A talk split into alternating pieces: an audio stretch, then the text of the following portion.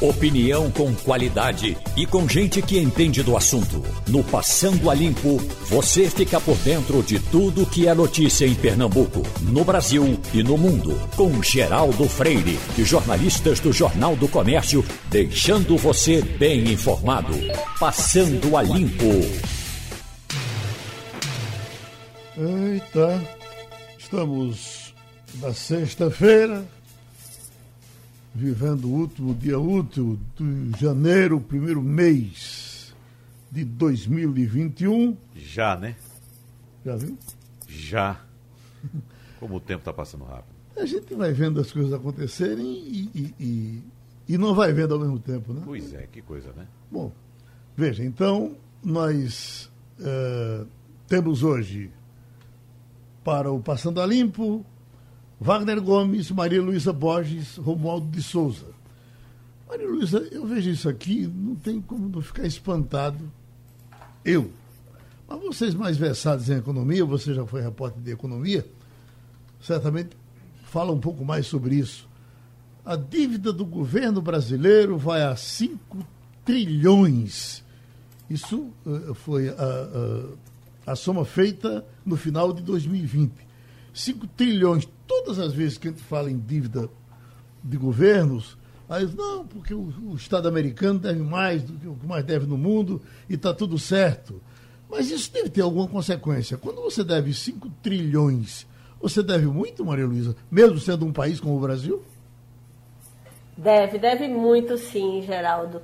Agora a gente tem que fazer uma, uma consideração importante. O ano passado, o governo gastou muito no, nas ações de combate à pandemia. É inegável que se a gente não tivesse tido auxílio emergencial, você tinha lançado uma parcela considerável da nossa população na extrema pobreza, na miséria absoluta.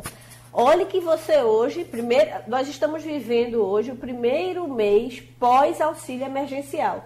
E você já sente as consequências disso, né, com respingos até na popularidade do presidente Jair Bolsonaro, porque tem a questão da vacina, que de fato o governo Bolsonaro lidou de forma desastrada com a, a necessidade de imunização da população, mas tem também o fato de que ao longo de 2020 se gastou muito para garantir o auxílio emergencial. E é esse o principal impacto da dívida.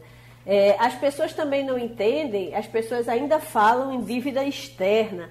Mas a maior parte, maior parte da dívida hoje que o governo brasileiro contrai não é com, com é, é, entidades externas. Os maiores credores estão aqui dentro. São aquelas pessoas que têm um CDB, são aquelas pessoas que têm uma conta, por exemplo, remunerada pela, pela, é, pelo título da dívida.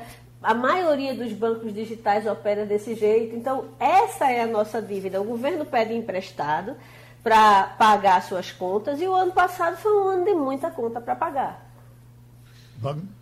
Ô Geraldo, tem uma notícia importante chegando aqui de uma pesquisa que foi é, divulgada já logo no começo da pandemia, ali buscando alguma solução. Você lembra de um soro que estava sendo produzido a, a, através de plasma de cavalos? Do Rio de Janeiro, sim. Pois é, exatamente. O trabalho da Universidade do Rio de Janeiro. Exatamente. Então, está em processo adiantado.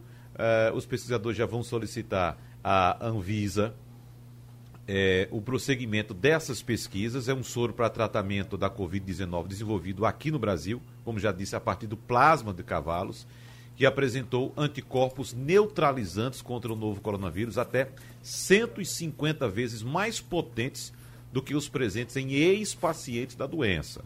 Então, esse soro é obtido a partir da introdução do vírus, né, do, do SARS-CoV-2, em, em cavalos. E o medicamento depende agora, como já disse também, da aprovação da Anvisa para ser testado em humanos. Se der certo, poderá estar disponível aos pacientes ainda antes do meio deste ano. Daqui a pouco a gente vai ter um especialista, a gente aprofunda mais nesse assunto, né?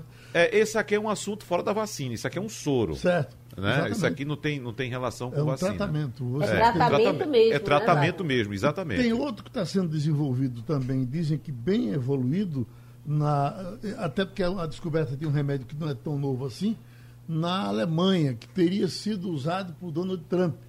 no último debate que eu tratei aqui com pessoas da área, eh, esse assunto foi, com os médicos, esse assunto foi, foi tratado, uhum. e dizem que, que a Alemanha está acreditando muito que esse tratamento possa dar certo. É, é bom lembrar só que o, o plasma de pessoas que tiveram Covid já é usado no tratamento da, da doença em outras pessoas. Mas o plasma humano, O né? plasma humano. Agora, esse aqui trata-se do plasma do cavalo. Uhum. Ele vem com mais potência. É, parece que o plasma humano houve um certo desânimo com relação a ele, não, Maria Luísa? No começo se falou Olha, muito bem eu... e tal, e depois o pessoal recuou um pouco. O do cavalo, a esperança era maior. É, eu conheço relatos de pacientes que foram submetidos a essa imunoterapia, né, de, de receber é, plasma de pessoas que já estiveram doentes e desenvolveram a, a, a defesa né, do organismo contra o vírus. Uhum. É, eu ouvi alguns relatos de pessoas que foram tratadas e que tiveram melhoras, mas de fato a gente parou de ouvir é, grandes pesquisas com grandes grupos, talvez pela dificuldade de você conseguir a matéria-prima para usar, não é? Porque de fato não é. Você depende da pessoa estar tá saudável depois de uma doença grave, né? Então, de fato, tem vários é, é, senões a, a, o uso do, do, do, cavalo como intermediário aí na fabricação é que realmente traz uma nova esperança. Romualdo de Souza, a gente falou, começou falando dessa dívida do Brasil de 5 trilhões fechada em 2020, mas a discussão do, em Brasília ainda é muito forte em cima do dinheiro, né? em cima do auxílio, que todos acham que é, é inevitável e, e todos entendem que o governo Talvez até, Romualdo, se o governo tivesse sido um pouco mais parcimonioso na, na liberação daquele primeiro auxílio, é que deu 600. E aí fala em, recuar para 200, e aí fica difícil. Talvez se tivesse dado 300, fosse melhor de construir uma, uma conversa agora com as pessoas que estão, sim, querendo, precisando e pedindo.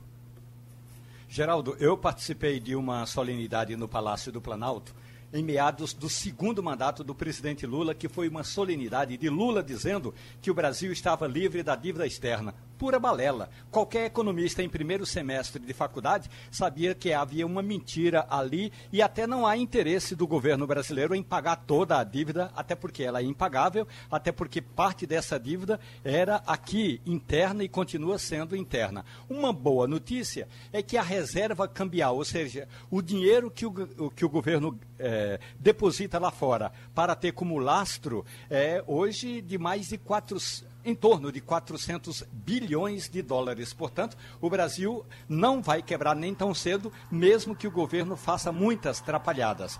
Com relação à questão aí é, desse auxílio emergencial, o importante é que os quatro mais importante, importantes candidatos à presidência da Câmara e do Senado eles estão defendendo que, ainda que não seja de 600 reais, mas é necessário retomar o debate para que o auxílio emergencial seja é, dado às pessoas carentes. Aí, e, e aí o consenso é que seja pela metade. Em vez dos 600 reais, 300 reais estaria bom, como dizem Arthur Lira, como diz o deputado Baleia Rossi, como dizem os senadores Rodrigo Pacheco uh, e a senadora Simone Tebet. Então, pelo andar da carruagem, a nova cúpula do Congresso Nacional concorda que deve ter auxílio emergencial. Veja, Geraldo, ontem, naquela transmissão ao vivo, o presidente Jair Bolsonaro jogou um balde de água fria nas pretensões dos caminhoneiros que esperavam uma resposta positiva que tinha sido prometida por Bolsonaro. Lembre-se que na quarta-feira pela manhã, aqui na Rádio Jornal, o presidente da República disse o seguinte: Olha, acabei de me reunir com o ministro da Economia e nós estamos propensos a reduzir o PIS e a COFINS que incidem sobre o preço do óleo diesel para evitar aquele aumento de 4,4%. Ponto.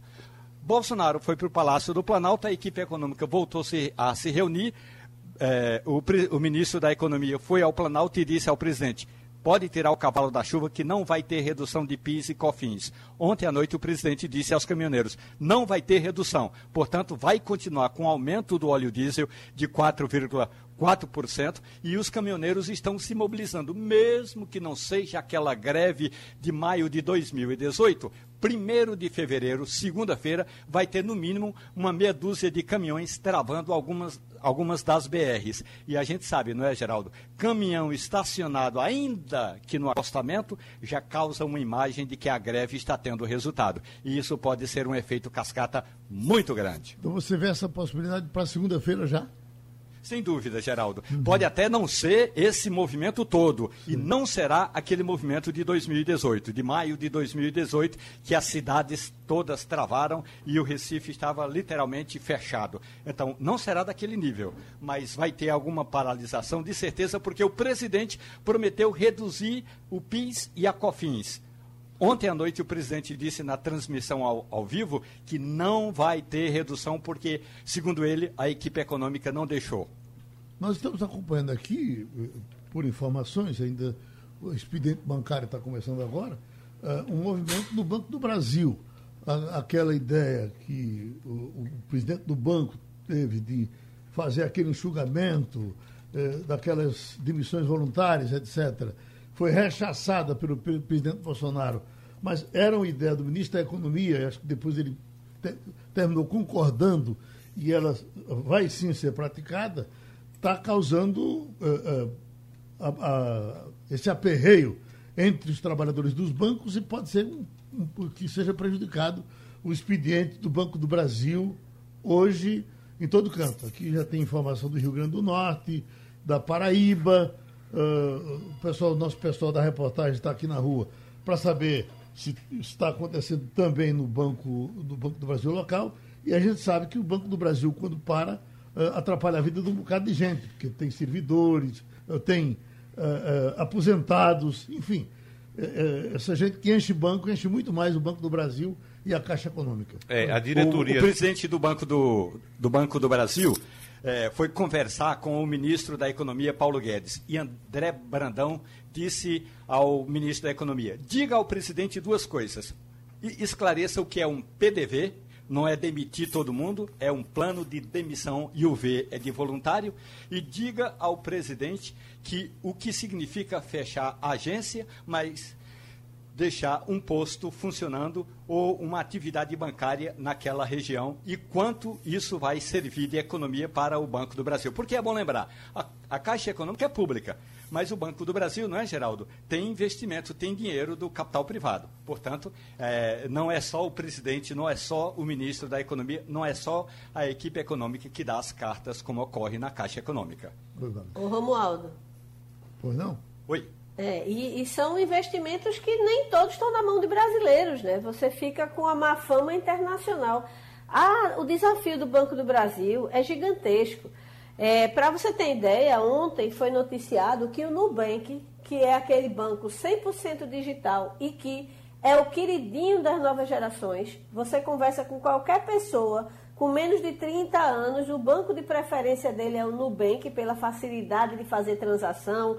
Você faz tudo eletronicamente, tem taxas atrativas com relação aos bancos tradicionais e uma estrutura de, de funcionamento mínima. O que significa, ontem a gente viu a notícia de que o Nubank hoje vale 25 bilhões de dólares e o Banco do Brasil 18. Então, é, é, veja que desafio, porque não é, não é só PDV, não é só transformar a agência em posto. O Banco do Brasil tem uma estrutura hoje que, para competir no mercado de varejo, que é onde ele atua, ele é como um mastodonte tentando correr 100 metros. É, é esse, muito difícil a situação. Mas esse preço do Banco do Brasil e do Nubank que você está falando, só me faz lembrar aquela frase que tem aqui no Fazendo História, de seu João Carlos. O mundo virou de cabeça para baixo. Mesmo, né? Ô, Geraldo, é bom lembrar também que o Banco do Brasil pretende fechar 112 agências em todo o país, desligar 5 mil funcionários e promover uma redução salarial de até 40% dos demais. Então, é, é, me estranha, Maria Luísa, o Banco do Brasil está fazendo esse anúncio dessa forma, porque os outros bancos, talvez por já ter mais. Ter a mesma experiência do Banco do Brasil também com os sindicatos, mas vão fazendo aos poucos, né? Vão fazendo de forma gradativa para não chamar muita atenção. O Banco do Brasil simplesmente anunciou de uma vez e, claro, como é um banco que tem aí ainda um controle estatal, é um banco, uma empresa de economia mista, tem o acionista principal que é o governo brasileiro, mas tem também acionistas privados. Então, uh, por causa desse lado eh, estatal, o, o, o Banco do Brasil promove essa, essa manifestação, essa paralisação para o dia de hoje, em algumas agências, uma paralisação nacional, por causa desse enxugamento. Mas como o Geraldo tocou, trazendo a frase de doutor João Carlos Pai Mendonça, é, o mundo não só virou de cabeça para baixo, o mundo está se transformando completamente. Estamos vivendo agora, por causa da pandemia, o, o, aceleramento dessa transformação, a aceleração dessa, dessa transformação. E estamos também, Maria Luísa, percebendo, pelo menos eu estou identificando isso, não sei se você concorda comigo, que esse é um momento propício para duas gerações. Primeiro, a que está começando agora, que está conhecendo o mundo agora, que chegou nesse mundo depois do ano 2000 e um momento propício também para gerações que estão encerrando seu ciclo na, na, na economia, né? As, as gerações ainda economicamente ativas, mas que estão já no processo de entrar em aposentadoria. Por quê? Quem está no meio, quem está vivendo agora, no meio exatamente na faixa aí dos 40 até os 50, um pouco mais uh, de idade, tem que se transformar completamente para esse mundo novo que está chegando. Então, eu, eu acho que o momento é propício para quem está começando essa trajetória agora, que vai pegar tudo novo, já vai aprender o que é novo, e para quem está saindo. Quem está saindo, pronto, já cumpri minha tarefa, vou agora curtir minha aposentadoria, ver como é que esse mundo vai terminar. Mas a realidade é essa tudo está mudando e os bancos precisam se adequar a essa realidade. Os bancos digitais chegaram, as fintechs chegaram e essa é a realidade e nada vai voltar para trás, nada vai mudar. Deixa eu fazer o registro aqui de Walter, que está nos Estados Unidos, diz, eu não entendo aí no Brasil a negação desse, do governo sobre o auxílio emergencial. Aqui nos Estados Unidos, recebo semanalmente 855 dólares, desde março, e vai, é, acredito agora com Biden, até setembro. É, em relação ao auxílio emergencial, Geraldo, você citou aqui no começo com o Romualdo que o governo deu logo os 600 reais. Na verdade, un... é, é, o único setor do governo que fez conta foi o que deveria fazer, que era o setor de economia. Né? O ministro da Economia, Paulo Guedes, no início disse, olha, a gente pode dar 200 reais. Só que o governo não se planejou para essa pandemia, como a gente sabe, inclusive em outros setores, como, por exemplo, no setor principal, que é o setor de saúde, no setor sanitário. O governo não se, se planejou. O Congresso, para fazer uma graça naquela ocasião, disse: não, 200 reais é muito pouco, não dá para nada. Vamos dar 500 reais. Ao governo, para fazer mais graça ainda, no caso o presidente, não, dê logo 600. Opa, 600, bota para dentro. 600. Isso representou um custo de 50 bilhões de reais por mês. Então, quem fez conta de fato foi o ministro da Economia, Paulo Guedes, porque é o seguinte: se você observar, Geraldo, de acordo com o IBGE, nós temos hoje 25% da população brasileira, um quarto da população brasileira, que tem uma renda média mensal em torno de 425 reais. Isso mesmo, 425 reais. Então, quando você chega com um auxílio de 200 reais, que de fato é muito pouco, mas percentualmente, para quem ganha 400, representa 50% da renda. Então, você poderia ter dado um pouquinho ali e estender. Se você deu 600, significa que você poderia ter triplicado o tempo de é, é, implementação do auxílio emergencial. E estaríamos ainda atendendo essa população com os 200 reais. Acontece que é o seguinte, acabou o dinheiro. Não onde tirar mais dinheiro porque o governo não acreditou que a pandemia ia ser superior a três meses. Você sabe que tem uma música de Ciro Monteiro, viu, Romualdo, que é, é bem antiga, que a gente tocava muito na madrugada, que, que ele, ele começa falando, se a vida fosse como a gente queria, que bom seria que bom seria. Aí começa a cantar. E todo fim de mês, um saquinho de dinheiro no terreiro. Para falar de vacina, esse é o assunto de todo momento. Nós temos, outra vez, a doutora Bernadette Pérez, médica sanitarista e professora da Universidade Federal de Pernambuco. Doutora, eh, por exemplo, está aqui, ó, Novavax anuncia a eficácia de 89% da vacina para a Covid-19 em teste final. Quer dizer, é mais um nome aqui para a gente se acostumar, se acostumar com ele. Novavax. A senhora que é da área, de todas as que estão aí eh, eh, sendo aplicadas, se fosse uma opção sua, eu sei que na verdade a gente toma a primeira que aparecer, mas se fosse por, por sua opção, eh, qual seria que a senhora tomaria e por qual razão? Geraldo. Bom dia, Bom dia a todos, a todas. Olhe, eu sigo aquilo que você acabou de dizer. É a primeira disponível, é a primeira que eu faço uso quando eu tiver oportunidade. Uhum. Então, o que eu acho que a gente tem que celebrar, é, Geraldo, é que a gente teve uma corrida por vacina que nunca antes a gente teve na história é, do mundo. Né? As vacinas sempre levaram para serem produzidas em torno de 10 a 30 anos. Eu acho que a epidemia, quer dizer, com certeza, nos colocou numa corrida nos colocou pesquisadores, universidades, é, profissionais de saúde em todo o mundo né, para conseguir achar né, e chegar na última fase, na fase 3, várias vacinas diferentes, com várias tecnologias diferentes. Então, hoje você tem é, tecnologia, as mais antigas, tradicionais, né, que são tecnologias de vírus e bactérias inativadas, atenuadas. Você tem a técnica de subunidade proteica, que é essa da Nova Vax, que você está falando, que também é uma técnica reconhecida, né, boa, antiga. E você tem o, o advento da, do que a gente chama de biologia molecular, né, que são as vacinas é, com material genético. Né, a gente escuta muito falar da Pfizer e da Moderna, que os, os Estados Unidos, os países da Europa compraram praticamente tudo que foi produzido e que não foi produzido ainda, né, tem encomendado. E as técnicas né, de vetor viral, que é do adenovírus, que também a gente já ouviu falar da AstraZeneca, que é o acordo né, com a Fiocruz e também com a OMS, com aquele acordo COVAX Facility, né, para distribuição gratuita. Mas também a Johnson Johnson, a Sputnik. Então, a gente tem né, uma, em torno de 20 vacinas né, na fase 3, porque, era, na verdade, nas fases clínicas, né, chegando na fase 3, né, tem de 8, 10 é, vacinas, né, ou mais, inclusive, e com uma, uma promessa importante né, da gente conseguir é, ter o imunobiológico é, produzido né, para o mundo inteiro. Né? Então, a gente tem expectativas importantes, sim. Uhum. Agora, por que, que o mundo permanece desconfiando da Sputnik V, doutora?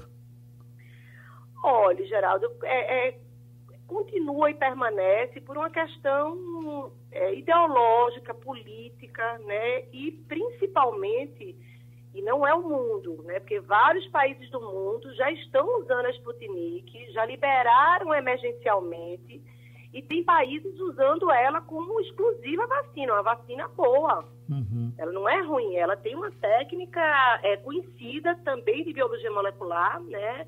É a partir do adenovírus, de dois tipos de adenovírus, inclusive, e tem os estudos da fase 3, né? Uma, uma boa eficácia. Uhum. Na verdade, o que acontece, e muito que tem acontecido no Brasil, é a politização, né, a guerra das vacinas e a politização de uma questão que é absolutamente técnica.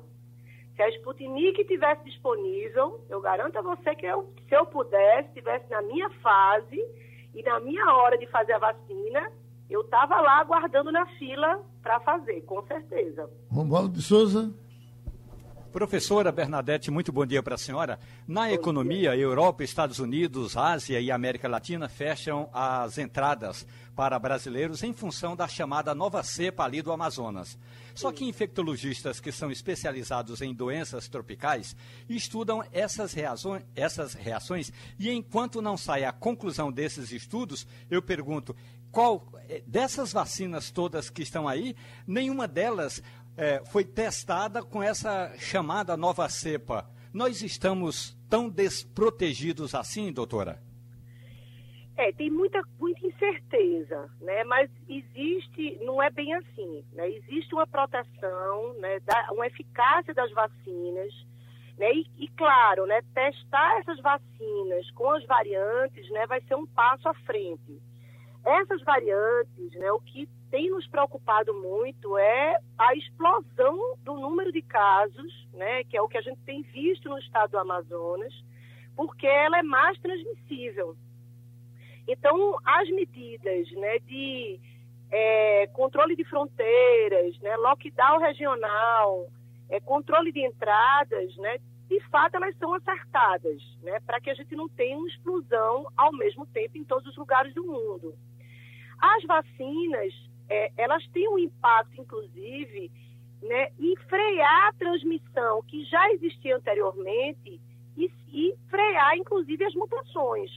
Porque as mutações acontecem quando você tem uma transmissão acontecendo é, de forma desenfreada e na casa de milhares e milhares de pessoas, né, a, a mutação, o, o coronavírus tende a ter modificação.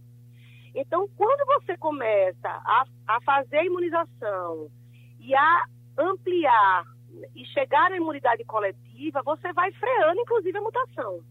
Então, não é bem assim que a gente não tem memória nenhuma, é, memória imunológica para as novas variantes, mas é claro que a gente tem muita incerteza e vários estudos estão né, caminhando para a gente melhorar essa situação de incluir é, as variantes né, é, dentro dos princípios ativos das vacinas.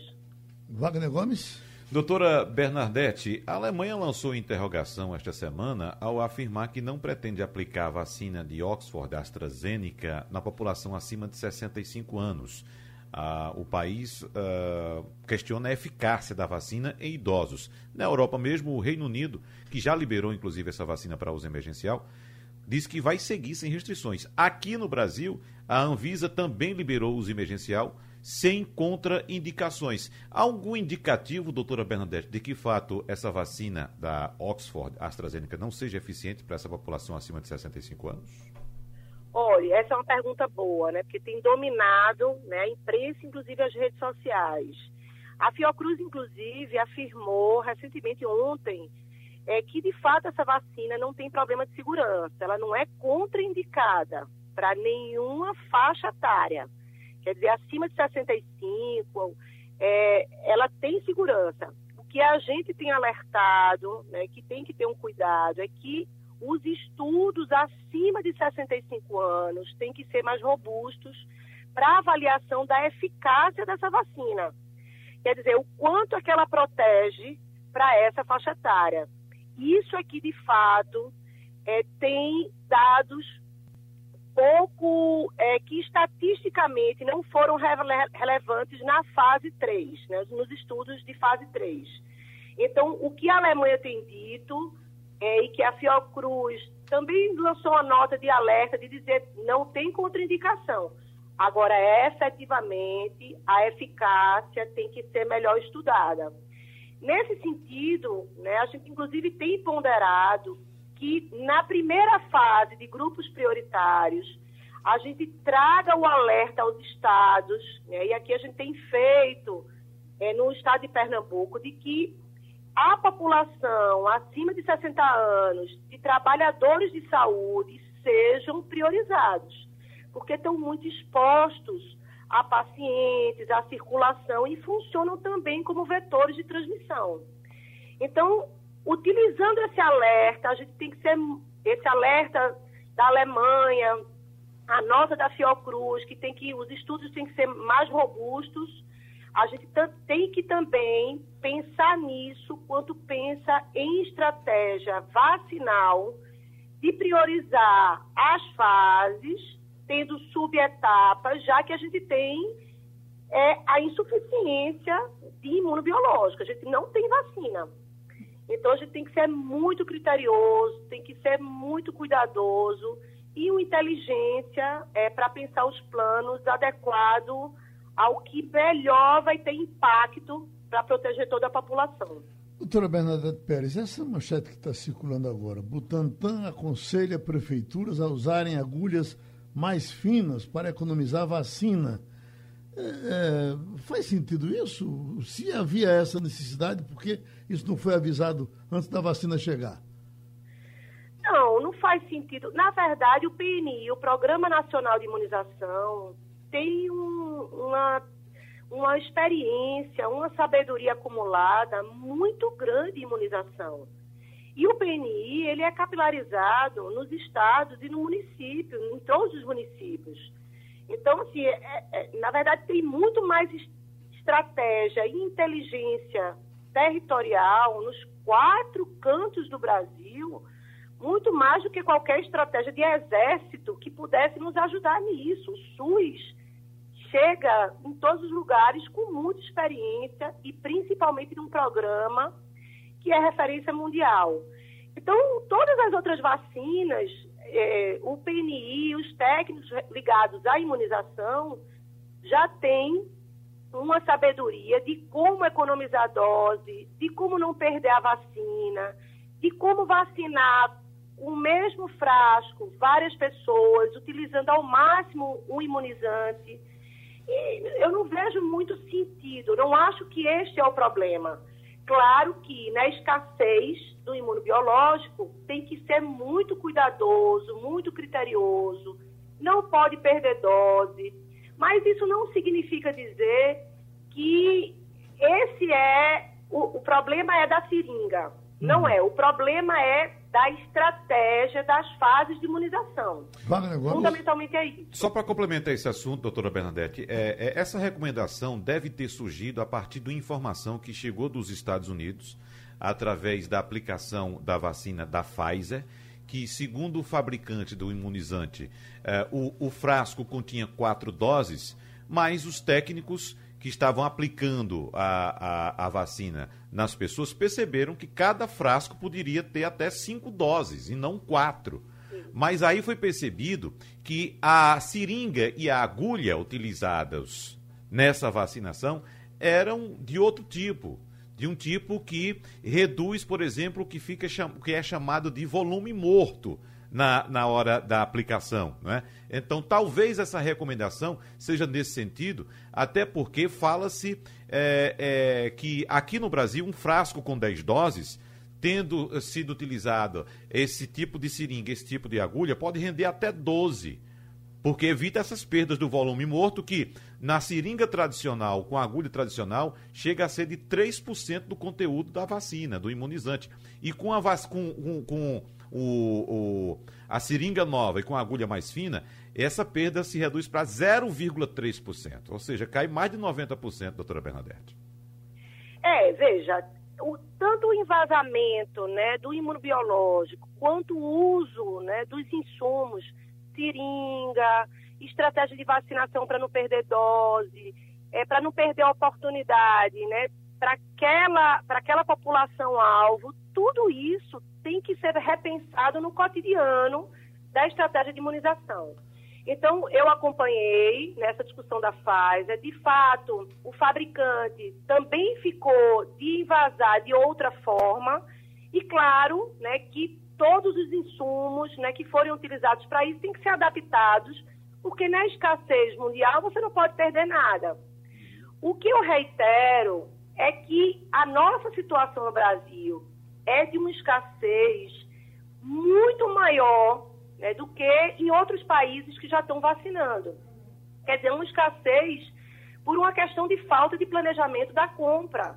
Uhum. O que eu estou querendo dizer é que a gente tem uma expertise, a gente tem uma sabedoria no PNI é, de utilizar isso amplamente, de ter esse cuidado já amplamente. Mas é claro que essa é uma situação excepcional para o mundo, inteiro e que essas situações que fogem à regra têm que ser reavaliadas e corrigidas. Se tem uma seringa que vai aproveitar com mais duas doses todo o frasco, isso tem que ser alterado rapidamente.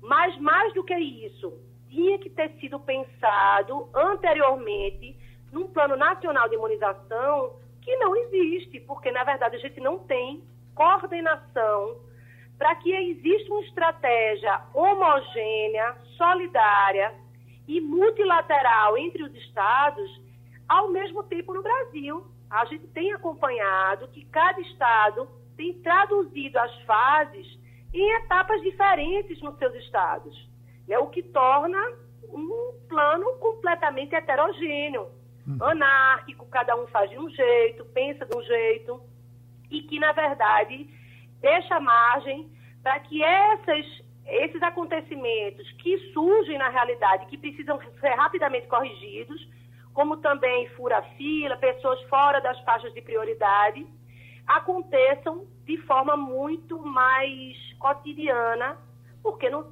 não existe uma coordenação nacional. Maria Pelo Luiza... contrário, né? é um boicote né, dos estados. Maria Luísa Borges.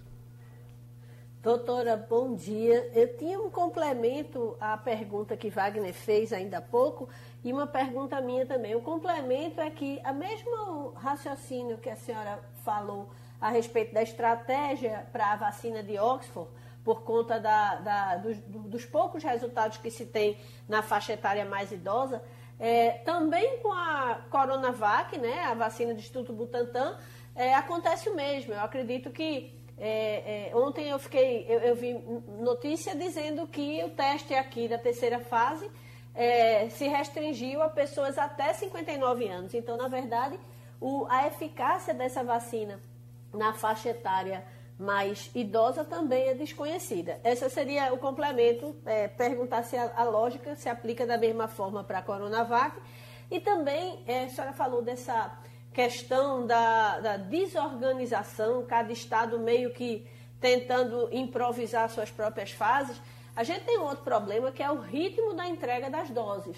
A gente viu a demora para liberar os insumos, a gente vê agora essa disputa política irracional em torno dos 54 milhões de doses do Butantan, que o governo federal está retardando a confirmação, como se não precisasse de vacina. É, com esse ritmo, quando é que a população brasileira vai estar de fato imunizada na sua maioria? Olhe, Luísa, é uma pergunta e, a mais, e uma análise né, muito pertinente. Eu não tenho essa resposta para lhe dar. Né? Quando a gente retarda intencionalmente por uma disputa política, né, um, um imunizante que salva a população diariamente, a gente entra num contexto de incertezas, né, é, obscuro, que a gente não consegue dizer o que é que vai ser para frente. Nesse ritmo, e a depender né, do que é que surge de disputa política, a gente não consegue a imunidade coletiva na população brasileira. Para isso, a gente precisaria vacinar pelo menos 70% a 80% da população, acima de 70% da população, acima de 18 anos.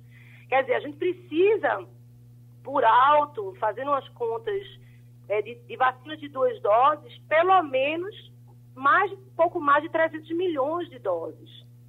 Então, a gente está nessa situação hoje, né, um país, novamente, né, com é, possibilidade, experiência, Sistema Único de Saúde, de Programa Nacional de Imunização, mas que tem tido né, um boicote nacional para que isso aconteça.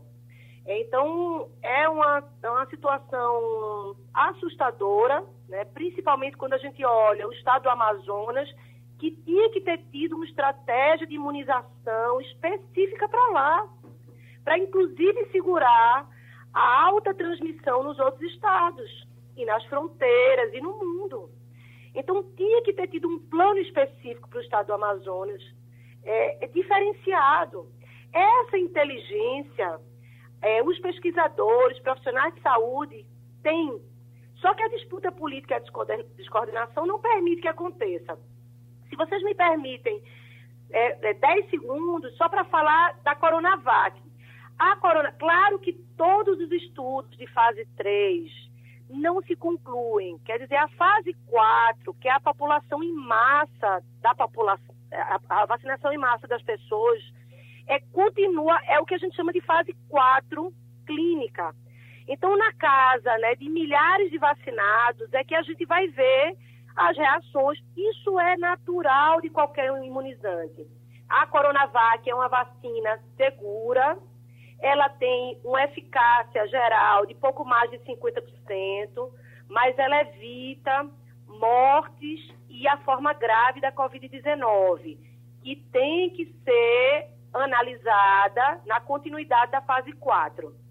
Pronto, a gente abraça e agradece a doutora Bernadette Pérez, médica sanitarista e professora da Universidade Federal de Pernambuco. Outra contribuição ao Passando a Limpo. Tem um pedido aqui de Marcelo.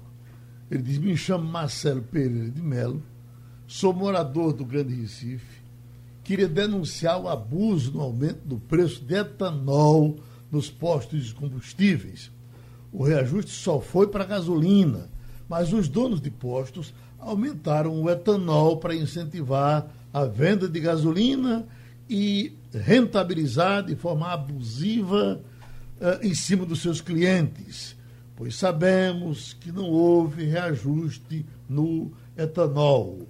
O que, é que você sabe disso? Geraldo, isso sempre acontece. E o Brasil parece que é o único país do mundo que produz etanol a partir do petróleo. Mas não é verdade, não é isso. O preço sempre acompanha, Geraldo. A gasolina, eu trouxe inclusive aqui é, acho que foi segunda-feira, segunda ou terça que a gente estava falando a respeito Sim. do preço da gasolina, né, da disparada já passando dos cinco reais. Uhum. Tem posto já vendendo gasolina a cinco e vinte na Abidia de Carvalho, aqui no Recife. Veja só que situação, né? E nesse mesmo, essa mesma informação que eu recebi, o etanol está a 3,70. Uhum. O etanol era 3,30, 3,40, já pulou para 3,70. O que é que ocorre com isso geralmente? Quando o preço da gasolina sobe muito, as pessoas tendem a correr para o etanol, para o álcool, porque é mais barato. Né? Como a demanda pelo álcool aumenta, o que é que acontece? O preço aumenta também. Uhum.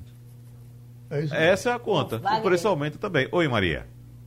E tem um outro fator: o etanol é distribuído também como é distribuída a gasolina. Ele Isso. precisa passar pela Petrobras distribuidora para chegar aos postos. O que é que acontecia? Era uma das formas mais é, é, conhecidas de sonegação, era quando o, o álcool saía direto da usina para o posto. Tinha até um apelido na época que eu cobria a economia que chamavam álcool barriga branca. Não me pergunte por quê, mas chamavam é, desse jeito, que era quando meio que se driblava a, a, a fiscalização é, é, de impostos jogando álcool direto para o posto. E com isso, é claro, a, a margem de, de lucro ia lá para cima, porque você não precisava repassar a parte do governo, né, que, é, que é os impostos que incidem sobre os combustíveis. É, e aí uma das, o que o governo fez para tentar evitar essa sonegação foi centralizar a distribuição. Ou seja, passa necessariamente pela mesma estrutura de distribuição da gasolina. É por isso que a gente tem essa, esses preços estão casados também, né? Diga, Romualdo. Romualdo, que inclusive é fora do, do, do circuito álcool-gasolina. Porque ele usa diesel. Ele né? usa diesel, que aqui nessa essa informação que eu recebi já está R$ 3,80 o diesel aqui. Essa é a pergunta. Álcool e gasolina é para os fracos. Diga aí, Romualdo. Exatamente. O diesel também tem esse, sofre esse efeito colateral, Romualdo, da, da Olha, o diesel passou pelo um aumento de 4,4%. Então aqui está R$ 3,70 e eu paguei R$ 3,70 porque eu ando com dinheiro no bolso para comprar, comprar à vista. Porque se for no cartão de crédito é um pouco acima. Então, normalmente eu abasteço diesel é, com dinheiro para ser um pouco mais barato. Agora tem um detalhe importante. Já tem posto de gasolina vendendo a gasolina aqui em Brasília a 5,12, 5,15. É, foi o que eu vi hoje pela. Não, ontem à tardinha e hoje ouvi numa rádio aqui em Brasília que realmente o preço deu uma destrambelhada. A questão toda é a seguinte: o Brasil vai ter sempre essas elevações de preços, porque felizmente ou infelizmente, eu estou entre aqueles que dizem que é felizmente, o Estado não precisa ficar controlando, porque quando o Estado controla, quando solta as rédeas, aí o preço vai lá para as alturas. Agora, a outra questão é a tal da carga tributária, a sexta que incide, a, ce, a, a sexta de tributo, que incide sobre a gasolina, sobre o óleo diesel, é realmente elevadíssima. E aí ninguém quer reduzir. O, prefe, o, prefe, o governador não quer diminuir o ICMS, o governo federal não quer reduzir o PIS, a COFINS e a CID. E aí a gente tem essa loucura toda que a gente paga mais de 40%, em média, mais de 40% de tributo sobre o, cons o, consumo do combustível. Eu estou vendo ali pelo telão uma fila de pessoas para se vacinar no Paraná, em Curitiba, do tamanho do mundo. Eu não sei que critério é esse, porque tem a fila por lá. Depois a gente descobre isso. Só nesse, nesse assunto ainda combustível, Geraldo, só para aproveitar o, o, o gancho de Romualdo aqui com o diesel, Romualdo, seu carro, se eu não me engano, tem a capacidade de 60 litros, né? Do, do 65. 65 litros, né? Isso. Então, e você... faz 12 quilômetros com litro. Muito econômico. Agora, coitado do caminhoneiro que tem uma carreta uh, que faz 1,2, 1,5 quilômetros com litro, tem um tanque com capacidade de 700 litros e para no posto para abastecer e tem que desembolsar quase R$ 2.700 nesse preço do diesel, hein? Registro aqui uma uh, cadeira de rodas, duas cadeiras de rodas doadas pela família Alon, Alonso, né? Família Alonso de Boa Viagem. Guaraci da Torre aqui mandando dois recados. Primeiro, uh, lembrando a Maria Luísa que barriga branca quer dizer sem origem, no sentido que você ah, tratou que ótimo. há pouco. Obrigada. E, e também dizendo que gostou muito e parabeniza a doutora Bernadette pelo pronunciamento que ela fez e pela facilidade que ela tem de explicar a vacina. Era uma coisa que a gente estava falando aqui no estúdio. Nós também agradecemos, registramos e temos o prazer, porque vamos contar com ela outras vezes. Ô, Romualdo, tem duas manchetes aqui eh, que a gente sente a preocupação de quem está escrevendo a matéria com relação à GM. GM é. quer é, encerrar vendas de carros a gasolina e diesel em 2035. A outra, GM deixa de fabricar carros a combustível no Brasil até 2035. E aí, para quem já perdeu a Ford, para quem já perdeu a Mercedes, aí vem aquele receio. Será que daqui a pouco a GM pega o seu banquinho e vai embora? Eu acredito o contrário. Eu acredito que a General Motors está apostando no futuro e aí vai ter de fazer aquele trabalho de convencimento ao motorista, ao proprietário de veículo, de que carro é, movido a energia, é, com essa bateria recarregável, é a salvação do planeta e um, uma questão é, de baixo custo. Quer dizer, primeiro o carro é caro, mas depois, quando tiver uma fabricação, o Wagner que entende mais de carro, eu só entendo de óleo diesel, mas é, quando a gente tiver uma fábrica é, fabricando mais carro em, e em série, aí nós teremos preços mais competitivos. Mas eu acredito que a GM vai ficar no Brasil e vai apostar nessa tecnologia que realmente deve chegar em definitivo no Brasil, Geraldo. Eu só diria, eu só diria a você, é, eu só diria a você, meu nobre relator, discordando em parte sua, da sua colocação, é que a GM não precisa convencer o consumidor, ela precisa convencer o governo brasileiro de que a próxima matriz energética é elétrica, é uma matriz limpa, não é a matriz energética fóssil como o Brasil ainda está agarrado por causa da Petrobras, por causa dos tributos que são arrecadados com a venda de combustível em todas as esferas da, da, do, do, do, governo brasileiro. Então é preciso é, é, convencer o consumidor. A, a GM já chegou a ameaçar sair do Brasil, mas recuou. Isso foi no começo do ano passado, ela fez essa ameaça também, mas recuou. Deixa eu é... fazer uma pergunta, Wagner. Você vai falando aí e vai passando um fiozinho na, na minha cabeça. Então, admitamos que daqui a 10 anos todos os nossos carros sejam elétricos. Para abastecer o carro a, a, combustível, eu, na verdade, já lhe disse, eu até aceito pagar um pouquinho mais, mas eu uh, descer do carro e, e, e, e, ir lá ficar botando naquele. Uhum. Para mim é um pouco mais complicado. Mas quando for para simplesmente ligar na tomada, isso eu faço com qualquer ferro elétrico quando vou engomar roupa em você casa. Vai fazer a mesma coisa com o seu carro elétrico, quando Pronto, você assim tiver. Essa é é a pergunta. Aí eu vou lhe dizer, o, o, o, o, bombeiro será definitivamente dispensável. O posto de gasolina. O, o, posto de gasolina será dispensável. Totalmente. Veja o que é que vem por aí. Viu? É, exatamente. Agora, vai sumir tudo de uma vez, desaparecer? Não, não vai. Vai ser uma transformação gradativa. Uhum. Em relação ao recarregamento da bateria, você vai fazer igual que você faz com o seu celular, Geraldo. Você chega em casa, bota seu celular para carregar e acabou. Com o carro, você vai chegar em casa do trabalho com seu carro, vai botar na sua garagem, vai puxar lá o cabinho, vai botar lá, deixar carregando à noite, vai dormir, de manhã vai sair e seu carrinho vai estar carregado. Por isso eu digo a você que eu acho interessante a opinião do doutor José Pastore, quando ele faz aqui a tributação dos robôs. Maria Luísa, Ah, esse é um assunto que está sendo discutido em Davos agora. Ele dizendo que as empresas que se automatizam demais e com muita rapidez, elas deverão ter um, um adicional um pouco a mais nos impostos que pagam, porque é, é, complica a vida de muita gente com muita rapidez. Pelos empregos, seria uma espécie de tributo pelos empregos que são que suprimidos, são, né? Que são eliminados. Forma, que são eliminados. Exato. De alguma forma, o governo tem que compensar toda essa perda de massa salarial. Né? Aí que surgem programas de, de transferência de renda, programas de auxílios emergenciais.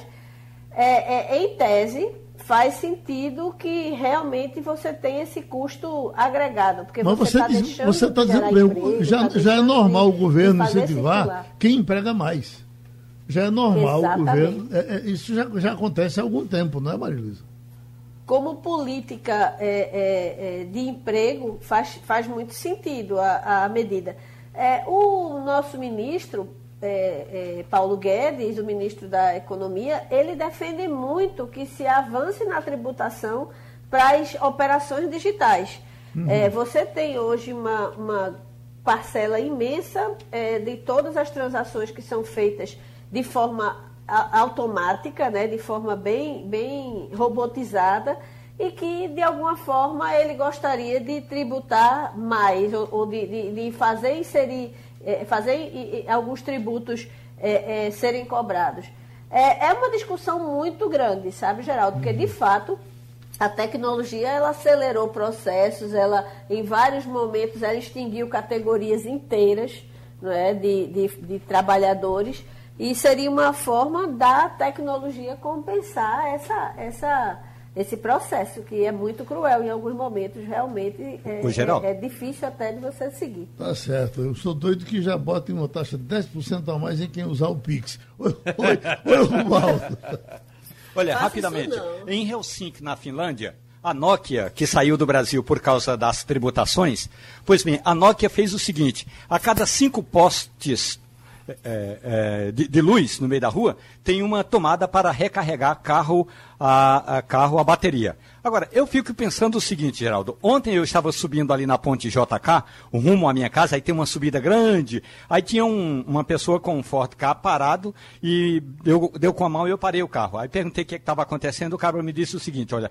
a minha bateria arriou e eu não posso botar o carro para pegar aqui na descida. Se fosse, eh, se eu tivesse indo para a cidade, eu botava na descida, mas de ré eu não posso botar. Aí fui lá, tirei a, a, aquela, aquele cabo de chupeta, dei uma chupeta no carro, o cara foi embora. Pode imaginar quando tiver carro elétrico, todo mundo vai ter de andar também com um daqueles cabinhos de chupeta para dar um carregamento extra numa bateria que estiver arriada no meio de uma estrada, Geraldo. Será que a chupeta de, de carro elétrico não vai, não, não vai dar choque na língua, Romulo? Não, de jeito nenhum, Geraldo, dá não. Obrigado, amigo. Terminou o Passando a Limpo. Opinião com qualidade e com gente que entende do assunto. Passando a Limpo.